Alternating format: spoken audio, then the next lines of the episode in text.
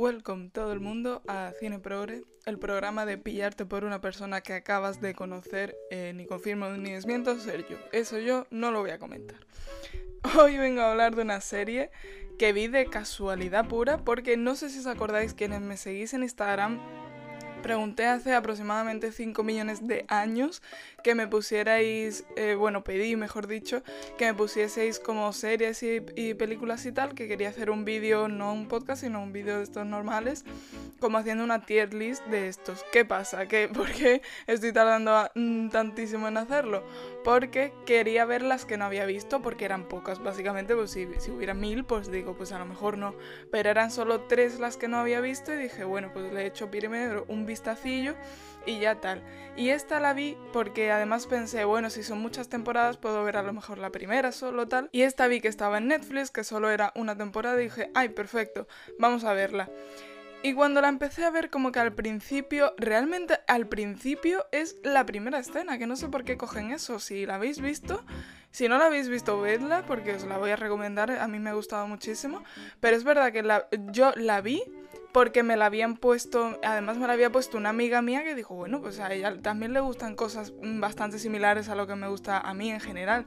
Y claro, vi la primera escena y digo, esto de que, ¿por qué rama va a ir esto? No sé, era como desconcertante porque después como que no tiene que ver realmente con el resto de la serie. Sí, pero no va por el mismo estilo, no sé, es muy extraño. El caso es que quiero hablar de Ginny and Georgia. Eh, como digo, está en Netflix, os la recomiendo muchísimo que la veáis. Si no la habéis visto, no voy a hacer spoilers realmente ahora que estoy pensando, porque quería hablar, voy a mencionar un par de cosas, pero realmente quería mencionar una que, que te da igual, o sea, no, no no hay ningún spoiler de, de, la serie, pero bueno, no, no me fío de mí misma, así que si la queréis ver os la recomiendo porque además eso, son 10 episodios. Bueno, ya ponía que, que, han renovado la siguiente temporada, pero no pone cuándo sale, supongo que solo eh, como que le habrán dicho que pueden hacer otra, pero que la estarán haciendo y, demás. Pero por ahora son 10 episodios. Eh, 40 minutos, no, 30, no me acuerdo, da igual que la veis muy rápido, que si la queréis ver yo la recomiendo porque la veis muy rápido. Y trata básicamente de una familia que son eso, Ginny, eh, que es la hija, Georgia, que es la madre, y el, y el, el hijo de la... O sea, venga, vamos allá. Está como la madre, Georgia, y los hijos, venga, Ginny y Austin, que por cierto me encantan los nombres, me encanta que sean así como de esta, no sé si son estados de Estados Unidos o ciudades, creo que son estados, ¿verdad? Que con esto me, me lío. Bueno, Ginny es de Virginia, que eso no lo había pillado, la verdad, pero bueno. El caso, que se mudan a, a otra ciudad, como que ellos siempre están un poco mudándose siempre y tal. Y básicamente es, es, que no hay mucha más trama de que se mudan a otra ciudad y tienen que, hacer allí su vida, pero después como que empieza a haber muchísima trama. O sea que al principio es como eso, las relaciones que van forjando ellas, sobre todo, ¿no? Se trata sobre todo de ellas dos, porque el, el, niño es muy pequeño, Austin, no sé cuántos años tiene, la verdad, pero yo supongo que tendrá unos 8 o 9, no lo sé.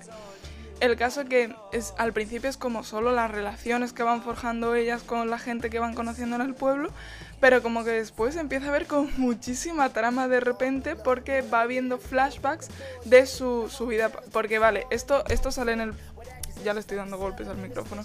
Esto sale en el primer episodio, no es spoiler, que como que se han mudado porque la, la pareja de la madre, que no es el porque cada niño tiene un padre distinto, ¿vale? Pero no es ninguno de esos dos padres, sino una pareja de, la madre, bueno, su marido realmente, que, que, se, que fallece. Entonces por eso ellas se mudan. Entonces van habiendo eh, flashbacks como de esa vida que, que, tenían en este otro sitio, es que no me acuerdo, no me acuerdo ni dónde están ahora ni dónde estaban antes. Bueno, sí, ahora sí, ahora estaban en Massachusetts en una parte concreta, pero no me acuerdo cómo se llamaba, eh, no sé si era el, pueblo o una ciudad, no sé. El caso, que va viendo como flashback y tal, y de repente hay como muchísima trama detrás de eso, que, o sea, creo que la segunda va a ser como mm, no mejor, no quiero decir mejor porque creo que va a ser más interesante en el sentido de que es que hay tantísimas cosas que están ahí como descubriéndose, por así decirlo, es que de repente se ha convertido en una serie de misterio que, que al principio dices, pero esto, o sea, no te lo esperas porque no tiene ningún sentido. El caso, hablemos de la inclusividad. Lo primero, vale, eh, destacar, quiero destacar primero así cosas pequeñas y ya después me centro en lo que quería hablar. Porque ya lo primero que está guay, creo que siempre las familias monoparentales creo que no se ven mucho y normalmente cuando se ven es como que se ha muerto, ¿no? Que uno de los dos padres se ha muerto, pero suele ser que era muy bueno, ¿no? A lo mejor, eh, no sé por qué se me viene este ejemplo, pero Hannah Montana. En Hannah Montana está solo el padre pero porque la madre se murió, pero ella era buenísima y ella tal, que está bien que pongan, o sea, quiero decir, no estoy criticando esto porque es también una realidad y una situación que se da muchas, en muchas ocasiones, pero que sea una familia monoparental un poco por decisión propia, que esta no es totalmente decisión propia, hay que decirlo, porque realmente lo que muchas veces se queja la niña Ginny, se queja de que la madre siempre está buscándose una pareja y que como que ya están un poco hartos, todo el rato cambiando y le dicen es que queremos que seamos los otros tres solo tal. Y realmente creo que eso está bien, que se vea como que, es posible que, que haya familias monoparentales. Creo que se tiene un poco estigmatizada, pero me parece que es porque principalmente no se suelen elegir ser monoparental. Entonces, claro, si eres monoparental, como digo, ¿no? Si ha sido porque ha fallecido la otra persona, no ha sido tu, decisión.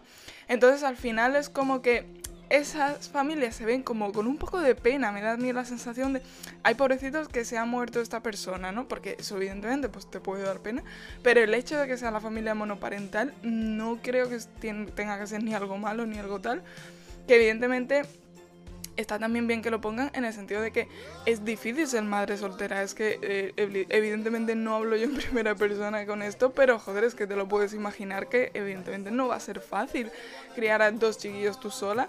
Cuando te superan en número tus chiquillos, eh, siempre creo que es más difícil. Pero no sé, que se muestre así, eh, creo que está muy bien es verdad que como digo, ¿no? Esto es un poco de si puede ella, porque al final es eso. Es que va mm, me gusta mucho la evolución que tiene la serie. Porque es como que al principio te da la sensación de que ella quiere buscarse una pareja todo el rato, por, porque lo dicen los niños más que otra cosa. Porque los niños le están diciendo, mamá, es que para allá, queremos que seamos solo los tres, no sé qué. Y ella se va buscando parejas y no sé qué. Pero realmente al final ves que ella puede mm, lidiar con todo y, y que puede llevar la familia para adelante sin ningún problema. O sea que por ahí es como que está muy bien, pero eso, como que tienes que avanzar en la serie para darte cuenta de eso. Que es que eso me gusta, que, que no te lo den todo de primera hora, que sino que, que, te vayas dando cuenta, ¿no? Que al principio tengas un poco ese prejuicio de, ah, bueno, esta es la típica eh, madre que, que, necesita un hombre a su lado, porque no sé qué, y realmente después dices, pues no, la verdad, esta persona hace lo que le sale de su santo coño, porque además es eso, es, este personaje es que está muy bien, porque es verdad que es una persona muy cara dura realmente, y que, bueno, pues eso, ¿no? Que al final se sale con la suya haciendo lo que sea, que tampoco es que digas esto está bien, pero realmente lo hacen un poco por la comedia. No, es, no creo que sea una serie de comedia, pero tiene muchos puntos bastante humorísticos y bastante graciosos. Por eso también mm, os lo recomiendo. Es que tiene muchas cosas muy buenas. Por eso a mí me rayó mucho que es que lo, eh, os juro que no la iba a ver. Que cuando vi la primera escena digo, uff, esto ya va a ser una tontería así que no sé qué. Y de repente es maravilloso, no entiendo, da igual. El caso, que este, este esta zona, este personaje en general, el personaje de Georgia, creo que está muy bien hecho. ¿Qué es eso? Que lo ponen pues exagerado, un poco ridículo, un poco... que al final eso te puede incluso dar un poco de rabia. Creo que no llega a dar rabia, que simplemente dices, joder, qué mujer más fuerte y más todo. Pero claro, es eso, en el sentido de que es que al final hace lo que le da la gana y, y dices, bueno, esta, esta persona igual es un poco tal. Pero creo que realmente ni siquiera te molesta, es que te gusta porque dices, vamos, hey Georgia, estamos contigo. Porque realmente es que es eso, los flashbacks. Ah, porque también, es verdad, es verdad, que no solo los flashbacks, no solo van a la vida que tenía este con otro marido y tal, sino que es que también se va a su infancia. Hay como un doble flashback que por un lado está la vida esa con su marido y por otro cuando se va viendo como su infancia entera. Y es que es súper interesante porque claro, te das cuenta, eso yo siempre lo digo mucho, que a las personas se la define mucho su... lo estoy diciendo fatal, las personas están muy definidas por sus circunstancias realmente. Y claro, esta persona que ha tenido una infancia horrible, que se ha tenido que buscar la vida desde muy joven y que ha estado sola realmente, ahora por eso la ves una mujer muy independiente. ¿Por qué? Porque siempre lo ha sido, porque es que siempre ha estado sola. Entonces, pues tal, ¿no? Y es muy interesante que te vayan poniendo como su, su vida pasada, por así decirlo, y el por qué ella es ahora así es por eso, es por todo lo que le ha pasado. Eso está, a mí me encanta eso, es muy interesante. Por otro lado, eh, cositas sueltas, eh, porque es, que ya no lo digo tanto porque me parece que, queda muy como, bueno, pues hay una mujer y hay un negro y hay un gay. Eh, creo que suena así muy feo, pero me gusta que está... Es verdad que es la amiga, ya empezamos con el tema de es la amiga de, que es lesbiana, pero cuando lo vi me dio la sensación de que hay pocas, porque me da que sobre todo se hace con gays, está el amigo gay, pero la amiga lesbiana no se ve tanto. Que insisto, no, es verdad que no suele ser el personaje principal el que es esto, pero bueno, creo que está bien que esté, simplemente que, que eso, la visibilidad lesbiana me parece que, que la homosexual... Es que claro, es que volvemos a lo de siempre, es el patriarcado. Es que incluso intentando normalizar la homosexualidad siempre se pone a un hombre, porque vamos a dejarlo tranquilito. Y realmente me da, me da la sensación de que no está... Igual me estoy colando muchísimo, pero creo que está más normalizado, por así decirlo, que un hombre sea homosexual a que una mujer lo sea. Eh, insisto, puede ser que me esté colando muchísimo, muchísimo ahora mismo, pero es la sensación que a mí me da, ¿vale? Que es eso, que puede ser que esté más normalizado el hombre, pero que no se vea tan mal en la mujer. Es que no sé si me explico, pero como que creo que va un poco por el tema de roles de género que como que si una mujer, o sea, ¿cuántas veces, amigas, cuántas veces os habéis dado la mano con alguna amiga vuestra y no ha pasado absolutamente nada? Hemos ido de la mano por la calle y tal, y es como, ah, pues es mi amiga y es que por eso vamos de la mano y punto y final. Y nadie se lo ha planteado. Y si dos chicos se dan la mano, inmediatamente son pareja, o sea, este tema tal. Entonces creo que por eso está menos normalizado el lesbianismo, por así decirlo. Por eso, porque creo que en general las mujeres tenemos una actitud un poco más cercana y un poco más cariñosa entre nosotras. Entonces, como que cuando se pasa la barrera de ser cariñosa a ser muy cariñosa, como que es más difícil diferenciarla pero como que no se ve tan mal precisamente por eso, no sé, esto aquí, una reflexión de repente que no pensaba ni decir, pero bueno, solo quería mencionar que esto, que este personaje además es genial, es Max, para que, cuando veáis la serie, que lo dicen desde el primer momento, esto no es un secreto, que este personaje también es genial, y el padre de esta es sordo, que es una cosa que a mí siempre me sorprende cuando ponen, y, y como siempre me da rabia que me sorprendan las cosas, porque es como, ¿por qué me sorprende que hay un personaje sordo? Es que qué rabia. Porque claro, está muy bien siempre este tipo de personajes, eh, simplemente eso, por la inclusión, por la normalización. Y porque ves que, por ejemplo, en la familia, cuando está el padre, aunque ellos estén, por ejemplo, ¿no? Imaginaos esta situación, que hay escenas que son así, me, ha venido una escena que es así, que están en, casa de, de, esta gente, ¿no? De Max, por así decirlo, vamos a decirlo así. En casa de Max y están también Ginny y Georgia y demás. Y entonces como están hablando a lo mejor, Max le puede estar hablando a, a Ginny o lo que sea, pero también está hablando con lengua de signos para que eh, el padre lo, la entienda, aunque no esté interpelándole a él. Y eso a mí me, sorprendió un poco al principio porque, claro, lo piensa y dice, vale, si tiene sentido porque es para incluirle en la conversación, tendrás que, aunque no vaya con él directamente lo que estás diciendo, pero bueno, si estáis en la mesa sentados cenando, pues para que se entere de lo que estamos diciendo, tal. Y es algo que yo nunca me había planteado y digo, es que es algo que será tan normal en las casas, en las casas o en la gente que en general conozca a una persona sorda y tal, será tan natural y tan normal hacer esto y yo nunca lo había pensado y yo no lo sabía que esto se hacía de si está esa persona, pues hablas directamente con lengua de signos, aunque tal. Es como que, no sé, me parece muy interesante que esté este personaje, aunque eso no, no tiene importancia, la verdad, porque es el padre de Max que no habla con nadie, no tiene o sea, no tiene ninguna importancia este personaje, pero la situación que crea me parece muy interesante y muy positiva que, que se muestre simplemente, porque es eso, es, es algo tan simple y tan normal y yo no lo había pensado, yo no me había dado cuenta de esto, no no lo he visto. Es que simplemente no lo he visto. Entonces me parece muy guay que esté. Vale, voy a las cosas más fuertes. Es que me enrollo muchísimo porque eso porque estamos ya en los 15 minutos y no he empezado a contar lo que quería contar. Bien. Lo primero, también apunte así, voy a intentar hacerlo rápido porque es que no puedo más con el tiempo. Que Ginny en el colegio se queja, que me parece muy interesante, el, la trama en la clase de lengua, porque el profesor, bueno, no sabemos si es machista, si es racista, si lo es todo, si no sabemos qué, qué pasa.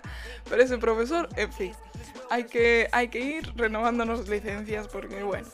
Y el caso es que, claro, ella se queja de que la verdad es que no sé a raíz de qué viene, pero ella se, le, le, empieza a decir que es absurdo que tengan que leer. O sea, el profesor, creo que viene un poco de que simplemente el profesor de primera hora mmm, le muestra una actitud hacia ella que, que, no corresponde y que ya dices, bueno, este, esta persona es que tal. Entonces, por, por, por, ahí, no sé exactamente qué, qué, ocurre, que ella se queja de que todos los libros que, que les han mandado, como es como una asignatura de, de, literatura avanzada, o no sé qué movida tienen allí. Y es como que a lo mejor le han el encargado leer eh, 15 libros a lo largo del curso, una cosa así. Y como ella dice, eh, de estos 15 libros, me voy a inventar los números porque no me acuerdo, eh, 13 están escritos por... Mm, personas blancas y 12 están escritos por hombres, así que solo hay uno de una mujer negra y no sé y, y como que empieza a decir así, el profesor se queda como que...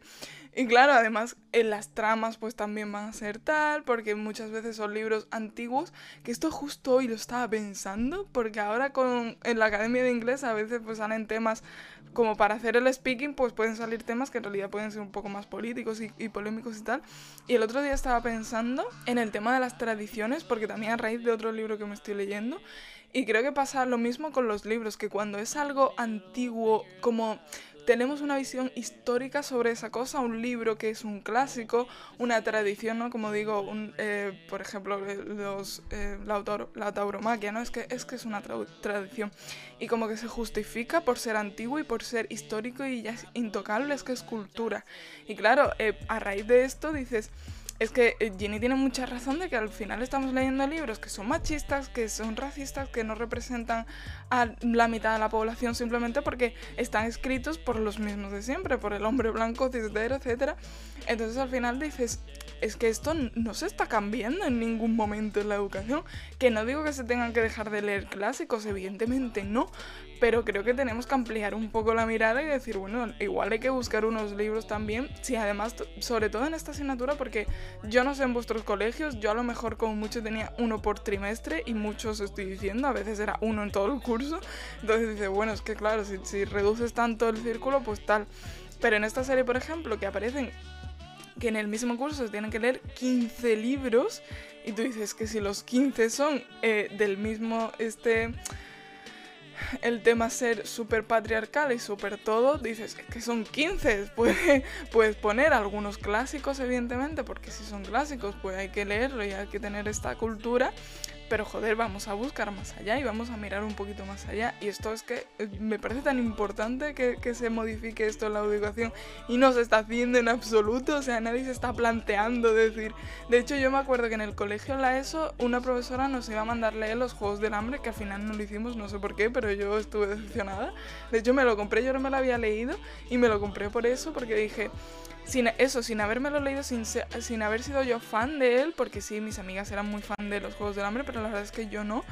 Y sin ser fan, simplemente la perspectiva de, leer un libro un poco más moderno, que le guste más a la gente y que sea un poco más eh, simplemente actual, es que no, no, estamos pidiendo otra cosa, es que sea un poco más, pues eso, que en los Juegos del Hambre, por ejemplo, que eh, he hablado de los Juegos del Hambre alguna vez, creo que sí, ¿no? Que, es la mujer protagonista, que es muy fuerte, es muy valiente, no sé qué, pues ya simplemente el ver eso es que es otra perspectiva la que te pone. Y ya lo último es que quería hablar de esto, esto es lo que le quería dedicar tiempo y tengo un minuto, bien. Bueno, que es muy interesante que se vea que Ginny es mestiza, el padre es negro y la madre es blanca. Y por otro lado aparece, no quiero hacer spoiler, así que diré que es un chaval, no diremos quién es, um, que es, el, ay, no me acuerdo, ahora no me acuerdo, siempre me... es que con la... Um, entre las razas asiáticas siempre me lío. Me parece que es taiwanés, si no me equivoco, que es mitad taiwanés, mitad blanco. Es que ahora estoy dudando, tío, ahora me está dando rabia porque puede ser tailandés también. Bueno, creo que era de Taiwán, pero bueno, da igual. El caso que los dos se enzarzan en una conversación y que me parece muy interesante porque este tema creo que ya lo he tocado alguna vez, pero como por encima, y hoy va a ser otra vez por encima porque me estoy quedando sin tiempo, pero bueno, el tema de las etiquetas.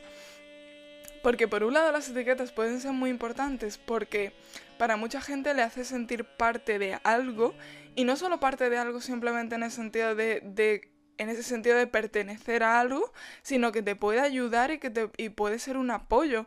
Como por ejemplo, si, si hablamos del colectivo feminista, el colectivo LGTBI, que por ejemplo dices, eh, si tú vives una situación machista y quieres denunciarla o, o, simplemente vivir, tienes que vivir con ella, porque a lo mejor no es algo totalmente denunciable en el sentido de irte a la policía y decir, eh, oiga, me han, me han violado o algo así, sino que sea una situación pues más de, tengo esta pareja, tengo esto, esto, lo otro, que estés viviendo algo así, ayuda mucho decir, pues no estoy sola, tengo compañeras aquí que sin conocerlas me van a ayudar, sé que me van a ayudar y me van a apoyar si yo esta situación, por ejemplo eso, ¿no? Eh, si nos vamos al tema de eh, me han violado y he ido a la policía y no me están haciendo caso, eh, si lo pongo por a lo mejor redes sociales o busco algún grupo feminista de apoyo de lo que sea, me van a ayudar y van a estar para, para mí, van a luchar conmigo sobre todo en estos temas de lucha, sobre todo, por eso he puesto de ejemplo estos dos, eh, el feminismo, el colectivo tal, que siempre hay una lucha, siempre hay una lucha contra gente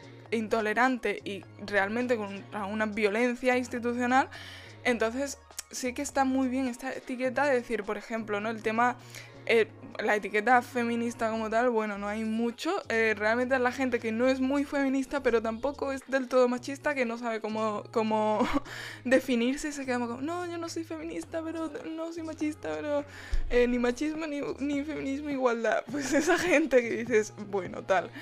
Eh, pero realmente el resto de personas pues no, dices o soy feminista o no dices nada porque eres claramente machista. Pero es verdad que en el colectivo sí hay mucha gente que dice, no, yo no quiero etiquetas, yo no quiero ser el gay o yo no, no me pongo bisexual, porque es que no lo sé, es que tal. Que eh, es legítimo completamente, pero sí entiendo que haya gente que lo necesite, necesite decir, oye, pues yo soy esto para tener este grupo de apoyo conmigo. ¿Qué pasa con eso? Que esta, esta conversación es muy interesante. Es que me parece muy guay que se hayan juntado estos dos personajes en esta escena, sobre todo, porque dices, es que es verdad, los, los dos son mestizos, cada uno de, de, su raza, por así decirlo. Es que cada vez que digo raza me suena perro, pero es que no, no hay otra forma de decirlo, ¿verdad? Es que no es nacionalidad, porque realmente la nacionalidad de Ginny es, no lo sé, porque no sé dónde nació, porque es como se mudan tanto, estadounidense en general.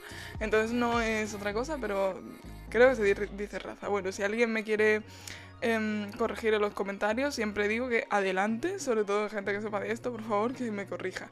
El caso, que claro, se juntan ellos dos y dicen, es que no pertenezco, los dos están de acuerdo, no pertenezco a ningún sitio, porque es que no soy lo suficiente, es que esto lo dice Ginny, es súper interesante, porque dice, no soy lo suficiente negra para la gente negra y no soy lo suficiente blanca para la gente blanca.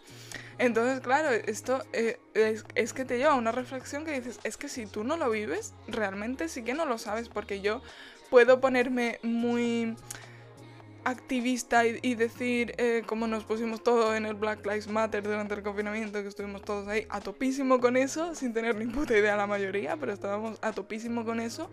Y más o menos puedes intentar empatizar y tal, pero realmente es muy difícil decir, es verdad que si estás un poco como en medio, entre comillas, que no sabes que muchas personas podemos sentir en medio en otras cosas, decir, no, es que no pertenezco a ningún sitio porque no te sientas cómodo realmente con nadie o porque tal. Pero en el momento que es tu físico el que condiciona eso y tu. realmente tu background, un poco tu, tu nacimiento, es que no sé cómo decirlo, son tus padres realmente los que han definido eso por ser simplemente como son, no es por no porque tengan una actitud, porque tengan tal, sino porque ellos han nacido. Pues uno ha nacido negro, el otro ha nacido blanco y tú ahora eres en mitad y mitad, por así decirlo, entre comillas. Eh, entonces, claro, es verdad que eso es muy interesante que se vea gente que es así, porque dices, esto no te lo planteas realmente. Cuando estás ahí dices, es verdad, tú, porque muchas veces en el tema raza creo que tendemos mucho, la gente blanca, sobre todo, evidentemente que somos los más ignorantes, tendemos mucho a decir, ¿y tú qué eres? Como de, ¿de dónde vienes? Y a lo mejor, claro, eh, como ya el de dónde vienes no lo decimos porque sabemos que a lo mejor, aunque tenga aspecto asiático, ha nacido en España y es español esa persona, pues decimos, eh, ¿tú qué eres? ¿No? Como intentando averiguar que, qué más nos da. Pues yo no lo sé, pero eso tendemos muchísimo a preguntarlo. Eh, ¿Qué eres? Y claro, la otra persona dice, pues no lo sé, porque es que estoy mitad y mitad. Y realmente siempre pensamos, es si tú ves a estos dos personajes, la verdad es que en los actores no sé si serán así, yo supongo que lo habrán cogido precisamente para que sean así, pero no lo sé. Pero si tú a, estos dos personajes dices la chica es negra y el chico es asiático, y, te sale decir eso antes de decir que son blancos, y realmente tienen lo mismo de cada parte, a fin de cuentas. Entonces, es que el tema etiquetas, qué interesante, ¿eh? es que es más que interesante, es que es una dualidad, porque realmente dices, ¿qué hacemos? Nos ponemos etiquetas, no las ponemos porque siempre tendemos a decir que son malas, pero yo no creo que sea totalmente así. Como digo, siempre tener un sitio donde pertenecer y un sitio donde te puedan apoyar y ayudar en ciertos en ciertas cosas que solo va a entender este grupo. Por eso hay gente hay, hay, mujeres feministas que no se sienten cómodas cuando los hombres van a manifestaciones feministas o algún tipo de, de mm, lo que sea, ¿no? De reunión de lo que sea feminista, no se sienten cómodas cuando hay hombres. A mí, por ejemplo, de hecho, no, quiero decir no me importa porque es que lo veo bien que vengan hombres. A mí me gusta mucho cuando veo una manifestación feminista y veo hombres, me parece que está muy bien. Pero entiendo que haya mujeres que no se sientan cómodas porque en el momento que has, que has tenido muchas malas experiencias con los hombres, pues evidentemente ya no te puedes fiar de ninguno. Por eso el no tolmen a mí me toca tantísimos los cojones, porque siendo yo de la parte de, pues a mí me parece genial que haya hombres en las manis y en los demás, sí entiendo a la gente que no quiere que haya, porque simplemente dices, mira, que necesito mi grupo, necesito gente que me entienda, que sepa por lo que estoy pasando, porque un hombre, por mucho que empatice, no sabe lo que es ser mujer. Y eso es así. Es lo, como digo, tanto nos pusimos como en Black Lives Matter, muy bien, me parece muy bien que estemos todos apoyándolos, pero realmente no sabemos lo que es. No sabemos lo que es tener miedo, sobre todo si nos ponemos en Estados Unidos, que ya es la hostia, de mm, como soy negro, es que me pueden pegar un tiro en cualquier momento, encima la policía, que es quien me tiene que defender. Yo qué sé, son situaciones que realmente no podemos comprender, podemos empatizar con ellas, pero hasta ahí no las hemos vivido y no las vamos a vivir nunca. Entonces, sí entiendo esta parte de necesitar una etiqueta, pero claro, también está el que se vea mal que haya etiquetas porque mm, lleva prejuicios, lleva estereotipos. Es que esto vaya jaleo, en fin. Me... Ay, otro leñazo le da un micrófono. No para, no para, no para. Bueno, ya está. Me voy a callar ya porque llevo casi 30 minutos de podcast, pero es que esta serie lo merecía porque es que tenía muchas cosas que decir. Así que os la recomiendo muchísimo, Ginny and Georgia en Netflix y nos oímos en el siguiente podcast. Uh.